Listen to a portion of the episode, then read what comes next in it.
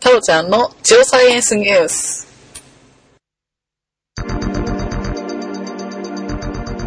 はい、おはようからこんばんはまで、近くのニュースをお届けする予定のジオサイエンスニュースです。 お届けするのはタロと、 2回目です。ハンスケです。やいやい。あー、やっちゃったーということで、テイク2でございます。よろしくお願いします。ニュースですよ。同じこと言うのか。ニ頑ュ張れ、頑張れ。ニュースやってましたっけっていう話をしたんですよね。そうですね。えー、先週やってません。はい。でも先々週はやってただろうと。レオ、レアアースの時は、一応新種鉱物についてをやった。カス。でも前みたいに3本っていうのはね、最近やってないですね。やってないなということに気がついたんですが、でもよくよく考えてみると、はい。太郎先生の地学基礎講座イエーイがあるので、はい。まあまあ、 一本になってしまっても仕方がないんじゃないかと。まあいいかなとか言い出しますね、それ。うーん、まあ3本あるに越したことはないんですけど、まあ別に1本でも。先週0本っていうあー記録的な日ジが、ジオサイエンス、ニュースってニュースってなってるのにね、はい、えー、なってますが、今週もニュースじゃないところから始めていきます。えー、先週ご紹介しましたアンケート、えー、引き続き募集中でございます。えー、太郎先生のリアル地学講座、地学、地学でいいんだよな。俺間違ってないよね。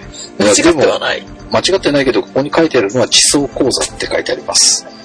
えー、三浦、地層巡り、えー、油壺、城ヶ島、周辺にいろんなものが見れる場所がありますので、みんなで行って見てみよう。なんかそんな話があったな。見てみよう。あ、デザインアートしてる。いや、知らないです。はい。それで見てみようっていうのがあるんですけども、えー、行って、行くのが、三崎口、京浜急行三崎口駅にみんなで集まりまして、えー10時にスタートして17時ぐらいまで、えーあちこち巡ってみようと。えー品川から1時間ぐらいで行ける駅ですので、えーぜひ参加してみてはいかがでしょうかというアンケートなんですけど、はい面白そう参加してみようって思われる方、ぜひ見てください。いや、それちょっとっていう方、なんでちょっとなのか教えてください。で、参加され、参加してもいいよと思われている方、その場合の交通手段、えー、電車なのか、車なのか、えー自宅から歩いて来られるのか、えー、メールの方、えーぜひ、お送りください。えー、tgsn.p-scramble.jp の方に、えー、アンケート、よろしくお願いします。一応、開催を7月中旬から下旬とざっくり決めています。ただ、これも1案なので、やっぱ8月になりましたとか、9月になりましたとかも可能性はあります。とりあえず、えーそれぐらいの時期だったらどうですかみたいな。まずはアンケート。えー10時から17時まで、油壺、城ヶ島あたりの基礎を見て、えー横浜に移動して、19時から21時、21時半くらいまで、地層を魚にご飯を食べる。はい。第2部。お酒を飲まれる方は、地層、つまみ、お酒飲んでいただいても OK でございます。っていうような感じで、三浦地層巡りいかがでしょうかというアンケートでございます。先週に引き続き募集中でございますので、ぜひ、よろしくお願いいたします。ということで、やっぱりニュースも一つはやっていこうとはい。ということで、地球の行方、地球かっこひらがなについて、地球、これ感じちゃいけないの漢字だとあの、違うものになるので、地球は地球でしょ。あの、言葉で言うと一緒なんですけど、うん。漢字の地球はアースになってしまうので、 私が言ってるのはあの、船の方の地球、地球。そうね、アースがどこ行くかって、知らんがな。それ知らんわね。えー、地球、船、何回かこの番組では名前が上がっておりますが、あれは何線って言うんですかえー、科学作戦です。あ、聞いたね。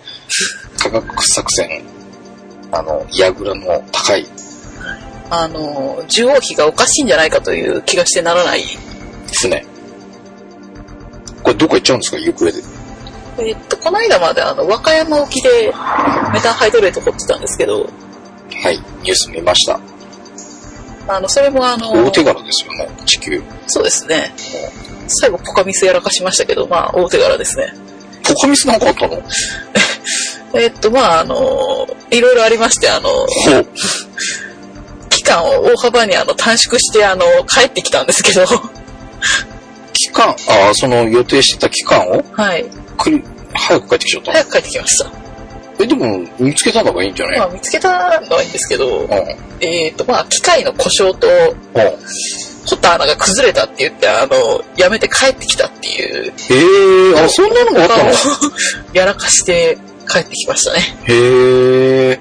え、でも見つかった方がいいんでしょまあ、そうなんですけど、ちょっと今後に不安が残る。 ああ、まあまあまあまあ。まあ、それも帰ってきて早々に、あの、今度は、新潟の方に旅立ちまして、あれ、 だ大丈夫なのそんな状態で。あの、機械自体は、あの、う掘る方の機械ではなかったみたいなので、多分大丈夫です。ああ、そうなんだ。ええー、新潟。新潟、佐渡島の沖合うん。で、去年、どうも石油がありそうな構造があるっていうはい。ニュースが出たので、この番組で教わりました。はい。はい。それの調査に、行くと。はい。太平洋から、あの、日本海まで今度は、出かけてしまうと。あもう忙しいね、地球。引っ張りだこ状態ですか引っ張りだこですけど、あの、資源開発に引っ張りだこですね。今、この船なん、なんだっけ、科学掘削船。掘削船。はい。科学作戦が資源を掘ってていいんですかえーっと、本来の目的は、あの、マントルまで掘り抜こうだった気がしてならないんですけど、ああ、言ってましたね。 そんなことできるんかっていう話を。だったはずなんですけど、うんまあ最近は、あの、ちょっと、国が、あの、資源政策に力を入れてうて、ん。あ船が足りない じゃないですかね。あ、なるほどね。ええこう最近いろんなその日本の領海とかいろんなところで資源が出ましたっていうニュースをいっぱい聞くようになったんですけど、やっぱこう国の政策とかもあってっていうことなの力を入れてるのやっぱり、あの、お金がないと掘れないので、うん。で、お金が出てくる一番の問題はやっぱり国ですね。ああ、はあるかないかわからないのに企業ってお金出してくれたりとかあんまりしないのでい、はいはいはい。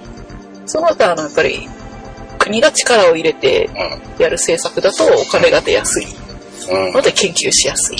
それはあれ、アメリカで、なんだっけ、シェールガスで湧いてるのを見て、うちもやったろうか、みたいな。ではなくて、多分、それにあの石油の値段の高騰とか、ああ、はいはあの、単純に、むしろアメリカで湧いたんなら安く買えるんならいいかなっていうのもちょっとあるかもしれない。いはい。あ、逆にむしろ。あ、逆にあ、それ使えばいいや、っていうぐらいな感じなんだ。ではなくても、手に入りづらいものとか、うまあ、できるだけ安くとか、ん、うん、うん、国内に利益があるようにっうん、ていうのを考えて、うと思つ石油の調達とか、ん、うん。その辺が難しくなりそうだったので、うんそういう資源に力を入れるっていう。うん、うんまあ、レイアアースとかも、ちょっと中国に頼りすぎとかってああったので、あ、まあ、真夜中の運転、お疲れ様です。安全運転を心がけましょう。頭前か。今週の、あ、ノアさんでした。はい。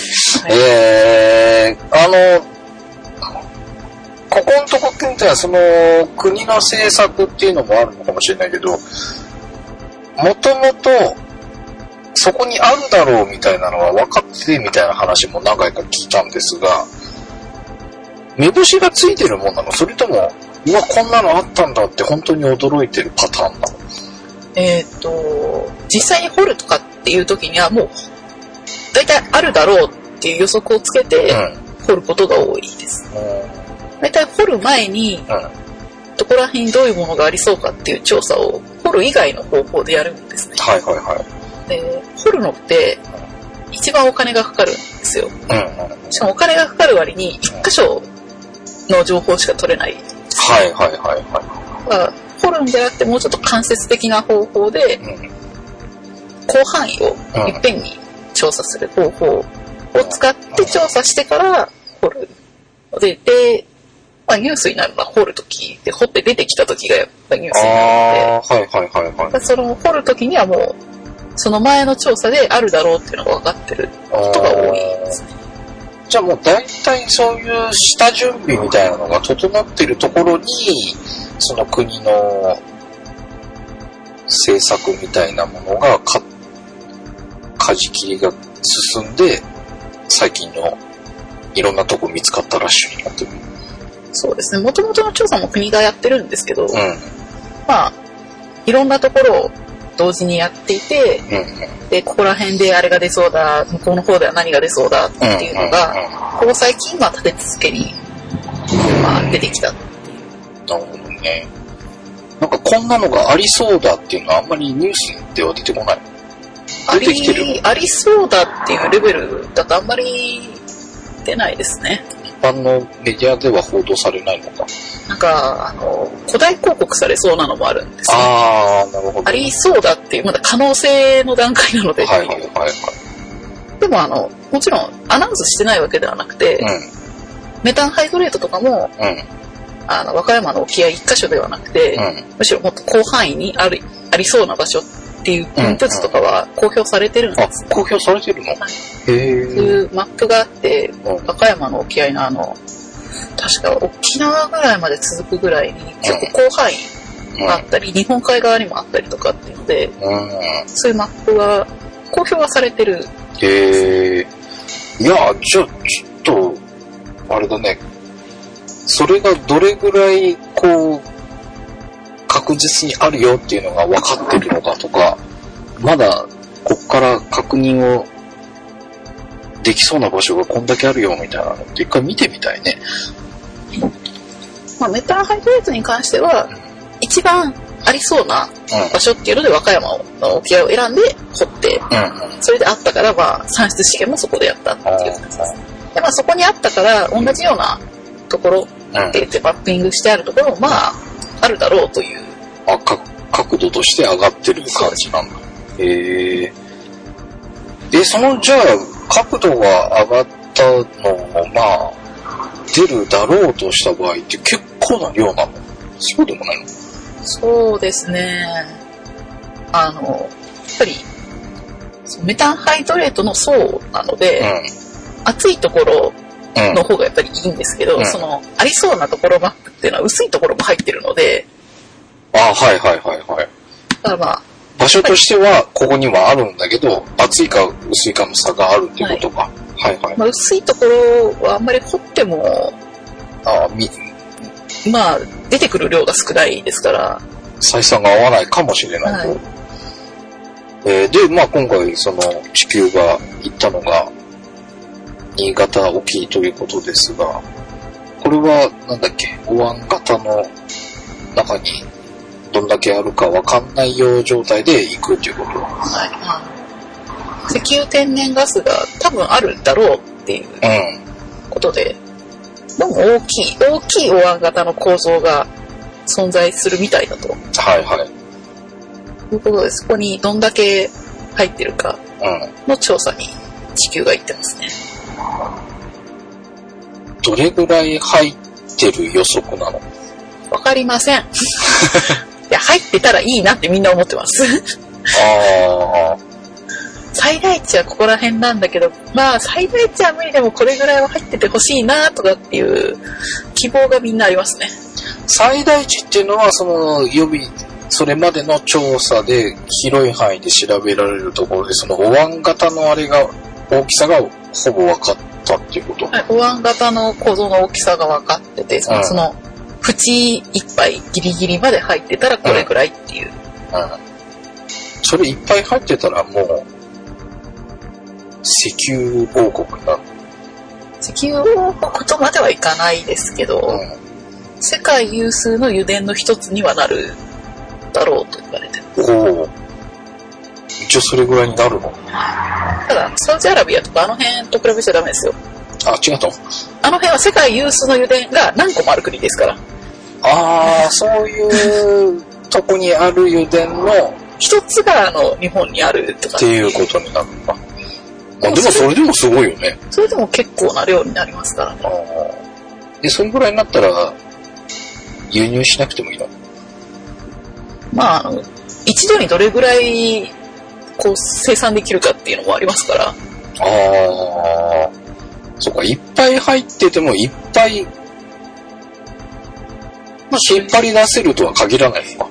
のとあの輸入できるときは輸入しててもうん。いいかもしれないというのもあるんですよね値段によってはおー安く輸入できるんだったらうんとりあえず今のところそれ置いといてうんうん安く輸入してうんちょっと高くなってきたら生産してうん。あのちょっと安く売るとかおー別にあの、常に生産してなきゃいけないわけでもないですし。はいはいはいはい。なんで、足りなくなった時用に残しておいてもいい。リザーブタンクみたいな感じです。へえー、え、まあ、ただもちろん生産はすると思いますよ。だって、そこから出てくる、あ、まあそっか。量がどれだけあるかにもよるのか。量がどれだけあるかにもよりますしう、ないしの海の上でやってるので、で、日本なんで、うん、うん、あの、人件費が高い日本でやるので、うん。あの、そこまで極端に安いかっていうと、そういうわけでもない。ああ、なるほどね。あの、輸入するタンカーとかのう費用が安くなるん。はい、はい。だけじゃないですか。はいでまあ、そういうのを計算に入れて、うんどっちが安いかとかまで計算して、今出すべきかどうかって、出すにしてもどれぐらいの量出すかっていう計算をちゃんとすると思います。なるほど ね。ガバガバ出せばいいっていうのが いや、どんどん出てくるならさ、うんガソリンリッター10円ぐらいで売ってくんないかな。大量に売ったら売ったら、大量に出してうん安くすればするほど、あの、企業はあの、損するんですから。ああ、そっか。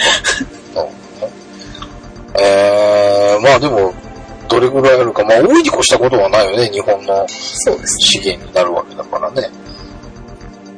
でもさ、これってさ、そのさっき言った、その、同じ買う、買った方がいいかもみたいなのってさ、なんか、うちいっぱい出たから、いいけど、みたいな取引に使われるの。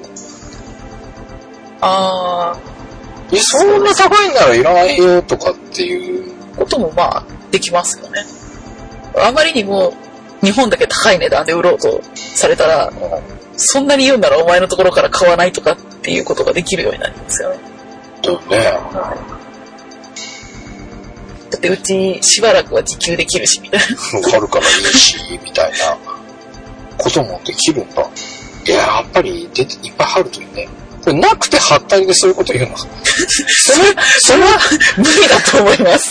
そうなの。何してるんですか今地球、うちの地球頑張ってるからさ、いやそんな高いならもういいよ。いや、あの、見つける前に言っちゃうなんていうか。あの、みんな知ってるんで、あ、そうなの。あの、本当に出るかどうかわからないっていうのはみんな知ってるんで。そうなんですか。あーでもその、そういう取引をするための交渉カードみたいなのを増やすためにも、そういう資源開発に今力入れてたりするのかね。どうなんですかね。そういうことも考えてるんですかね、何が。いや、なんか、いっぱい入ってるといいな。まあそれはみんなの希望ですね。少なくていいやと思って掘ってる人いないよね。 そうですね。ライバル会社くらいじゃないですか。これはいつわかるの一応3ヶ月調査期間ということになってるので、 ?3 ヶ月か。えー、さっきも数えたんですが、5、6、7、7月はい。中ぐらいにはわかると。はいいいですね。な夏の暑い時期に、わあ、来月からガソリン10円いや、ないかなっていう。あーまあでもいろんな天然ガスとか今いっぱい値上がりしてどうのこうのみたいなの言われてますけど、天然ガスでもどうなったの安く入るようになるもん。さあ、火力発電とかいろんなものではい、まあ、だいぶ使ってますね。使ってるのがね、なんかいろいろ安くできるといいなっていう気がしますが、えーいっぱい入ってることを願いましょう。ということで、えー最後になりましたが、太郎先生の地学基礎講座。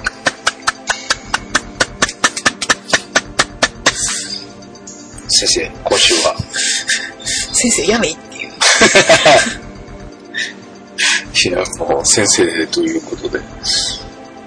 今週はね、うん何をしようかなと思って、はい。でもあの、ここ最近マニアックな方向に走ったらしく、うん。まあたまにはあの、本当に基礎をやろうと。はい。で、まあ、火山についてをやろうかなと。火山。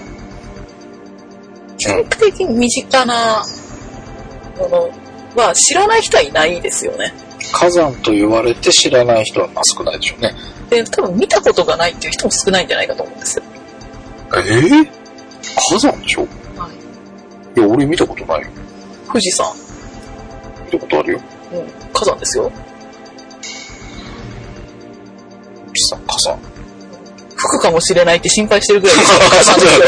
あそうだ。そうあの、観光地になってるところが多いので、だね。ひょっとしたら意識してないかもしれないですけど、うん火山はたくさんありますよ。例えば九州だと、ん桜島、阿蘇、うん。うん。雲仙、えーまあ霧島もそうですけどね。うん。うん。で、まあさっき言ったように、関東と、関東まで来ると、富士山がありますし、伊豆諸島はありますし、箱根にもあの火山はありますし、あ箱根もあれ火山っていうのはい。あ、そうなんだ。えっ、と、日光も、日光白根山かな。あれも確か火山だったような気がしますね。あ、日光行きますよ。で、東北の方は会津磐梯山、あ、あ行ったことあるわ安。達太良山とかっていうのもありましたっけあ、聞いたことある。で、北海道も臼山とか。北海道は、あ、でも行ったことあるかもしれないな。で、まあ、結構ある結だろ構、たくさんあるのと、うんは臼山とかもそうですけど、洞爺湖とか、やっぱり観光地ですよね。いはいはいで、阿蘇もそうですし、うん。そうだね。で、まあ、温泉とセットになってることも多いので、うそうだとやっぱり旅行とかで行かれる方も多い。んうんうん。うん。なんか一回も見たことがないっていう人は、なんか少ないかもしれないですよね。そうかもしれない。まあ、っていうか、富士山がか火山って言われたら、はい。見たことある人いっぱいいるよね。うん。 あれがそうだからって言われると、まあ、そうだよねっていう。でもなんか、火山っていうイメージって、なんかもう噴火口に赤いものがないと火山っていうイメージじゃないんだけどね。まあでも、噴火するかもっていうか、あれ一応火口は動い、動いてるとか、まあ、噴煙とかは一応出てますからね。桜島はは、ずっと吹いてますからね。わかるけど、富士山吹いてんの富士山も確か水蒸気とかを出してるんじゃないですかね。あ、そうなの一応活動はしてる山なので、へえ。あ、そっか、浅間山とかもありましたね。浅間山は、そうだ、俺噴火してから一回そばに行ってます。はい、はい、は噴い。煙上がってたりとか。あーが見ました。あれは軽井沢の方から見えたりもするので、軽井沢の方から見ました。はあれもまあある意味観光地の一つといえば観光地の一つ。いはいはいはい。ただまあ、あんまり身近にない地域の人もいるんですよ。中国地方と四国には、ほとんど火山がないので、へえ、中国、四国がないの。四国には火山がなく、おう中国地方には山口に一つというかまあ火山群ということでおう小さな火山が何個かあるのと、おう兵庫県との県境付近にうん一個あるぐらい。へえ。ほとんどないんですね。結構ムラがあるんだ。はい。ほうほう。まあ昔活動してたっていう方は一応あるんですけどうん、もう最近では活動してないので、うんうん。え、その火山の活動してるとか、休んでるとか死んでるとかいう言い方が変わったんでしょ最近旧火山っていうのは多分なくなったのとう、ん。死火山もあんまり言わないですね。おうあの、突然吹くやつがたまにいるということが分かってしまって、はいはいはい。で、火山によってそのサイクルがちょっと、すごい短いサイクルでよく吹くやつとう、ん。なんか何百年か間を置いてうん吹くやつとか、はいはいはい。何百年どころか1000年とかそういうぐらいの単位で吹いてるのとかもたまにいるのであーじゃあ今までその死んでる火山だと思ってたものがいきなり息吹き返してドーンみたいな。もあったりするただまあ10万年とか100万年とかもう噴火してないようなやつは、うん。あまあもう噴火することはないだろうっていうふうには言われてますーでも100年、あ100年とか吹いてないのにまた、あ、でもこの、地学とかはあれだよね。100年ってなんか短く今言ってて短いよなとか思ったんですよ100。年ぐらいのスケールであの噴火するやつは結構いる早い。まあそういうえ今は全部活火山か、その本当に長くて、もう大丈夫っていうやつかの2種類しかないの。そうですねへーで活火山って言われてるのは大体10万年以内に噴火したことがあるもあーのぐらいですかねわあ、そうか、100。10万年で、まあももっと新しかったかなさすがにそれよりも古いのはもうもう動かないあだろうれっていうだろうっていうことか。ああ、はいはい一応あの気象庁がはい。あの活火山として認定してて、うん。うん。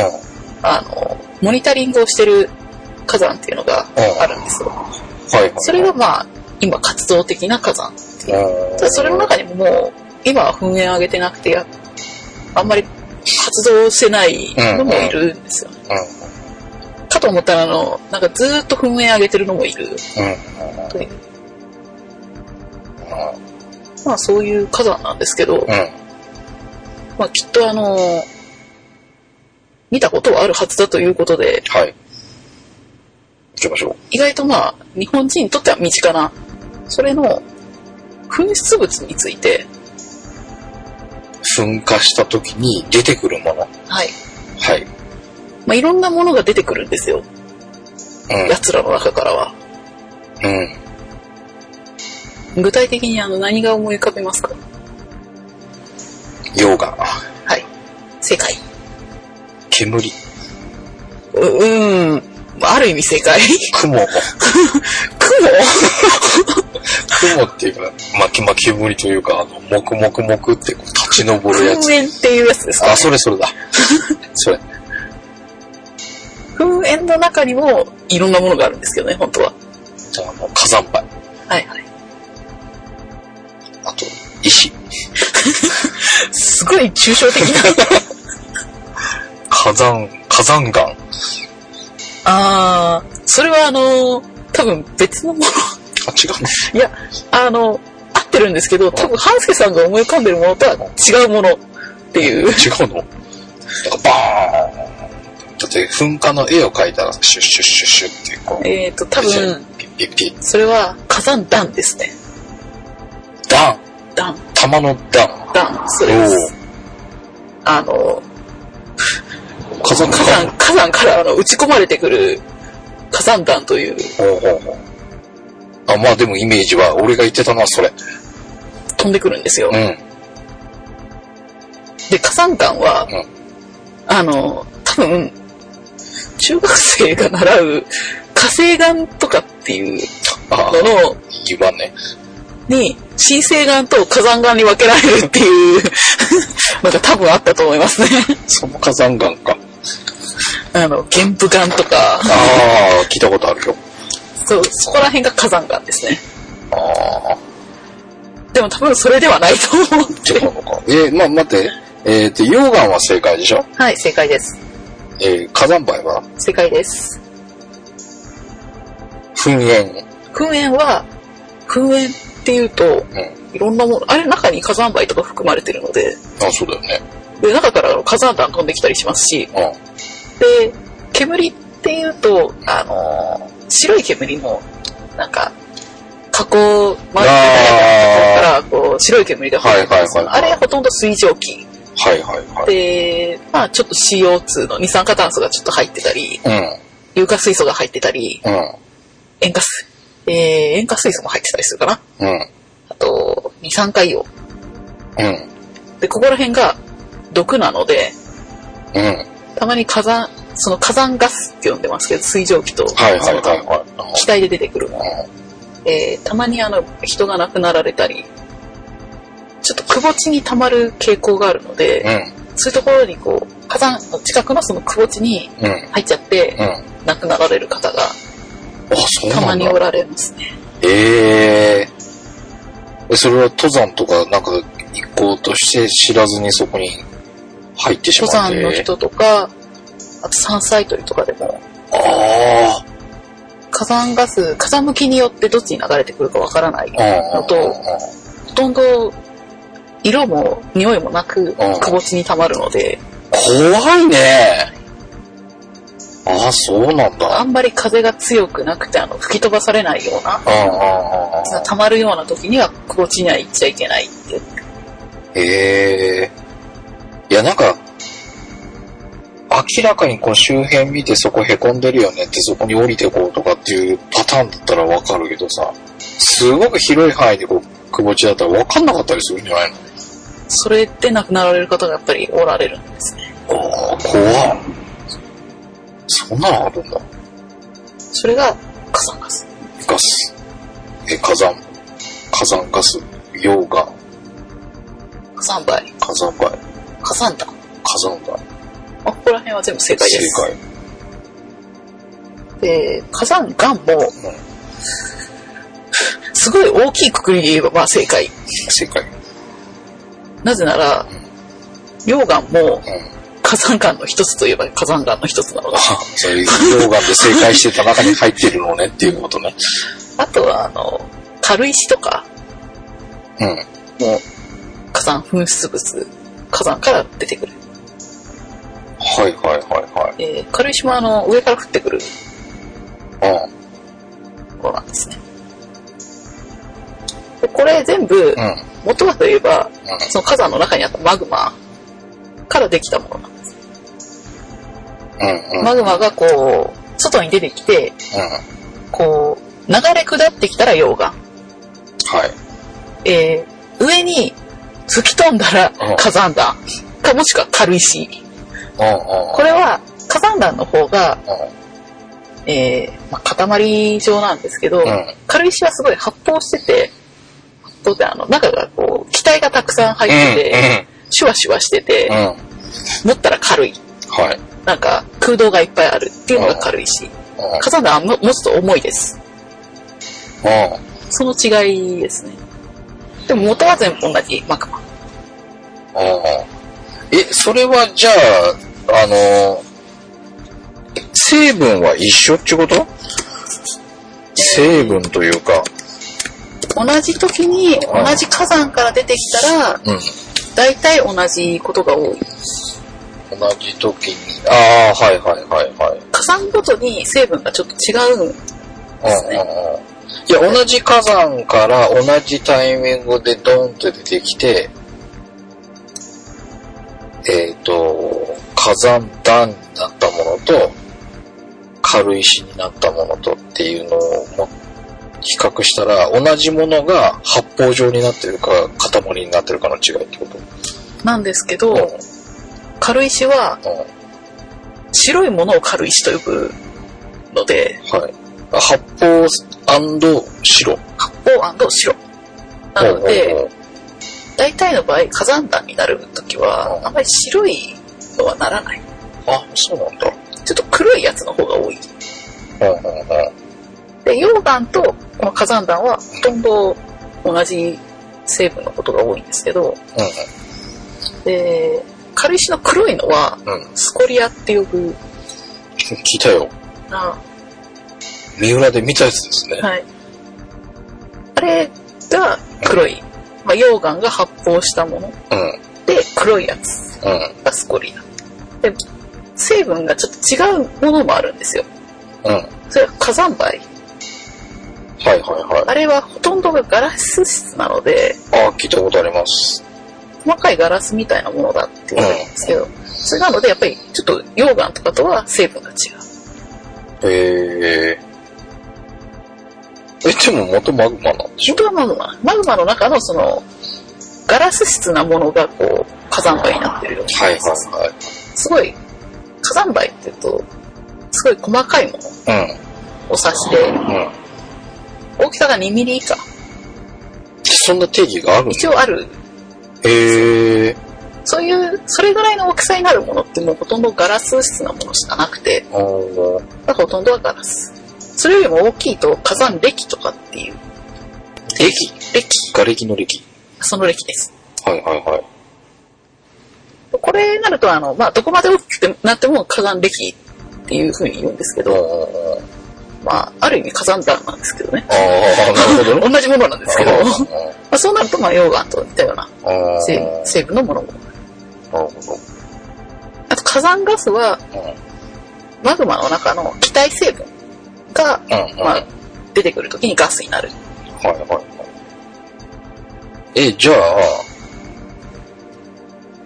火山、まあ、スコリアとか火山岩になるようなあの黒いものと、はいさっき言った硫酸ガスじゃなくてなんだっけえー二酸化硫黄とか二、酸化硫黄とか、そこら辺がマグマそうですね。一色単にしたら全部混ぜて、ドロドロに溶かすと、マグマ。マグうん。マ。で、火山によってマグマの成分はちょっと違うので、あ、違うの火山ごとでちょっとずつ違うんですよ。それなんで、あの、出てくるものが、ちょっと黒かったり、白かったり、 いろいろ色が違うのと、粘り気がすごい大大きいのと、ちっちゃいの。あ、あーはいはいサラサラサラサラはいはいはいはい流れるのとなんか、全然流れないのと、はいはいはいの違いが火山によってある。はい。あー、なるほどね。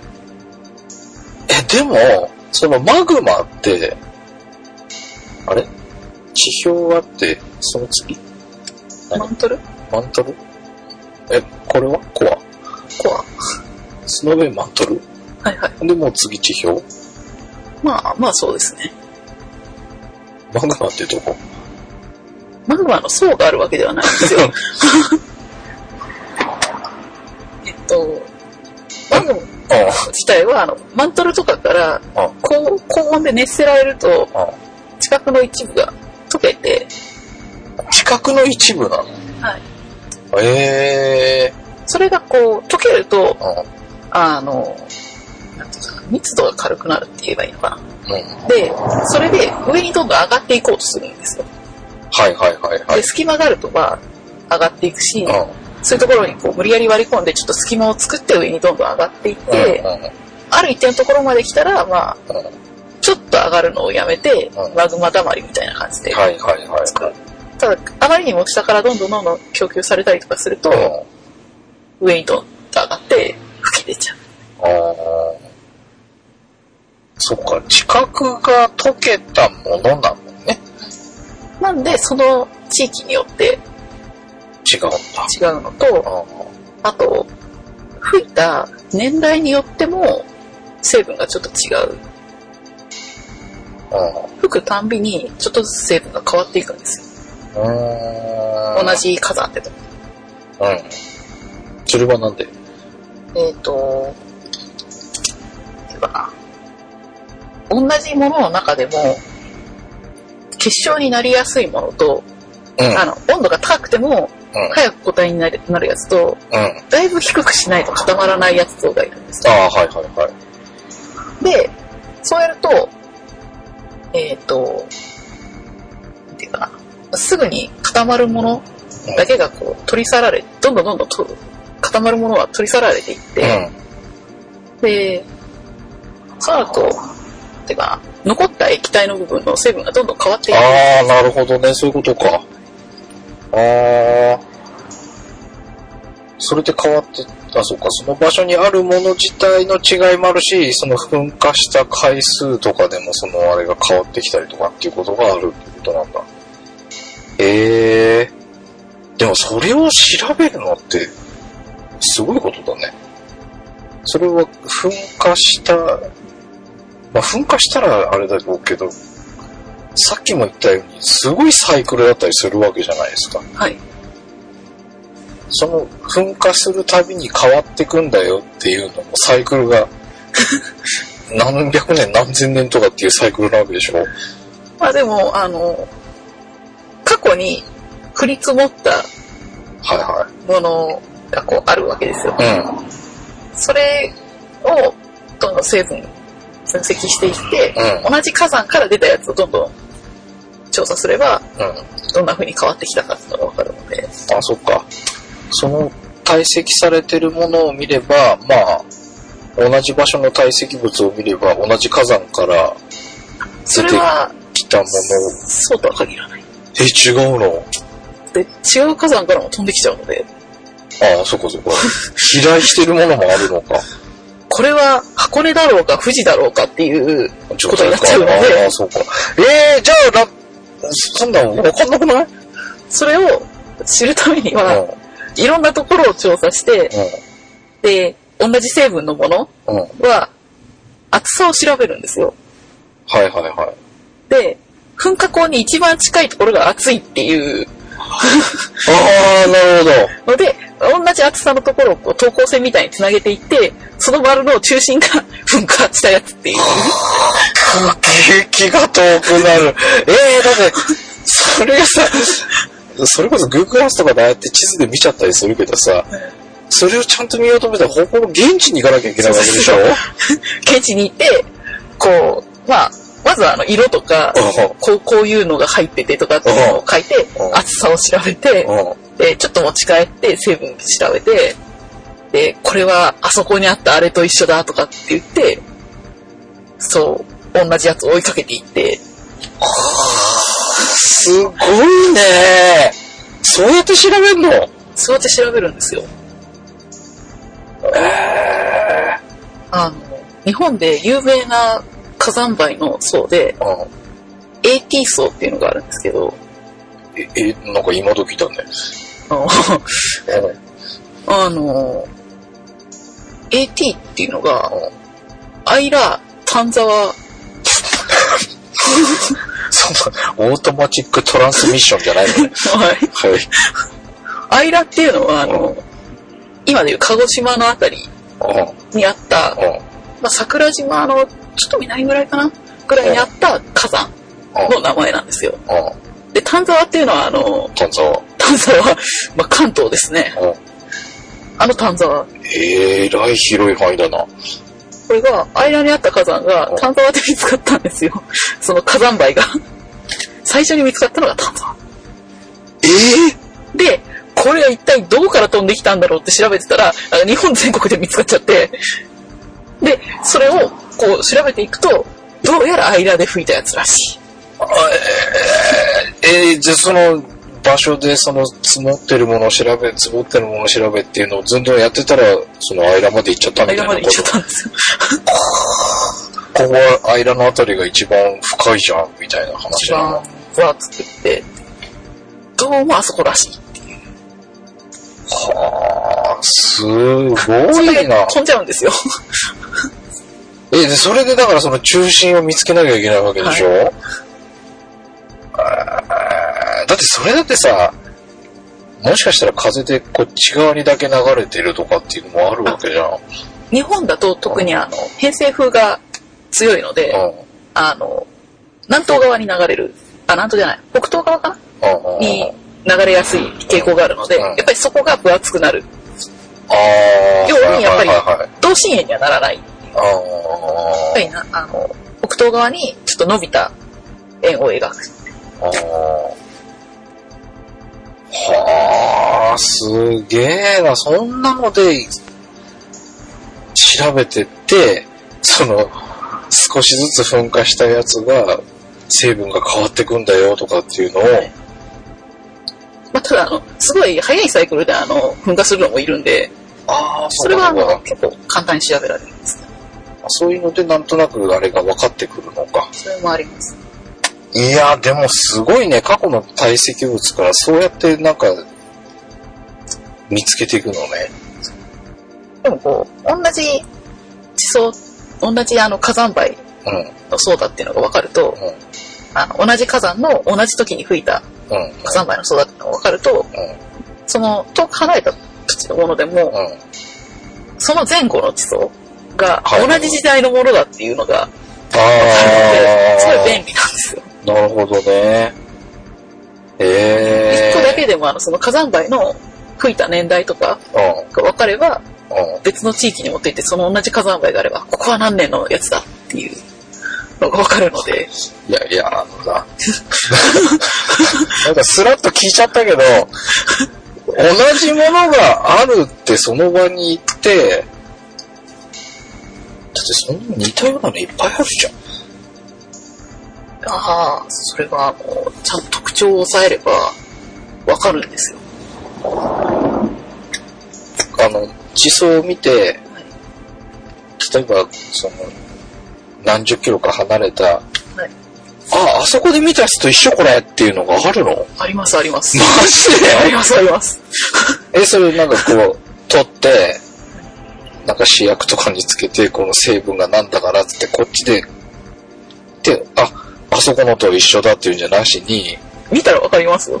この層を見て て、ああ、あそこと一緒みたいな、わかんの分かります、分かります。ああ、そう。すごいな、それ。そ、そのためにいっぱい記載してるんです。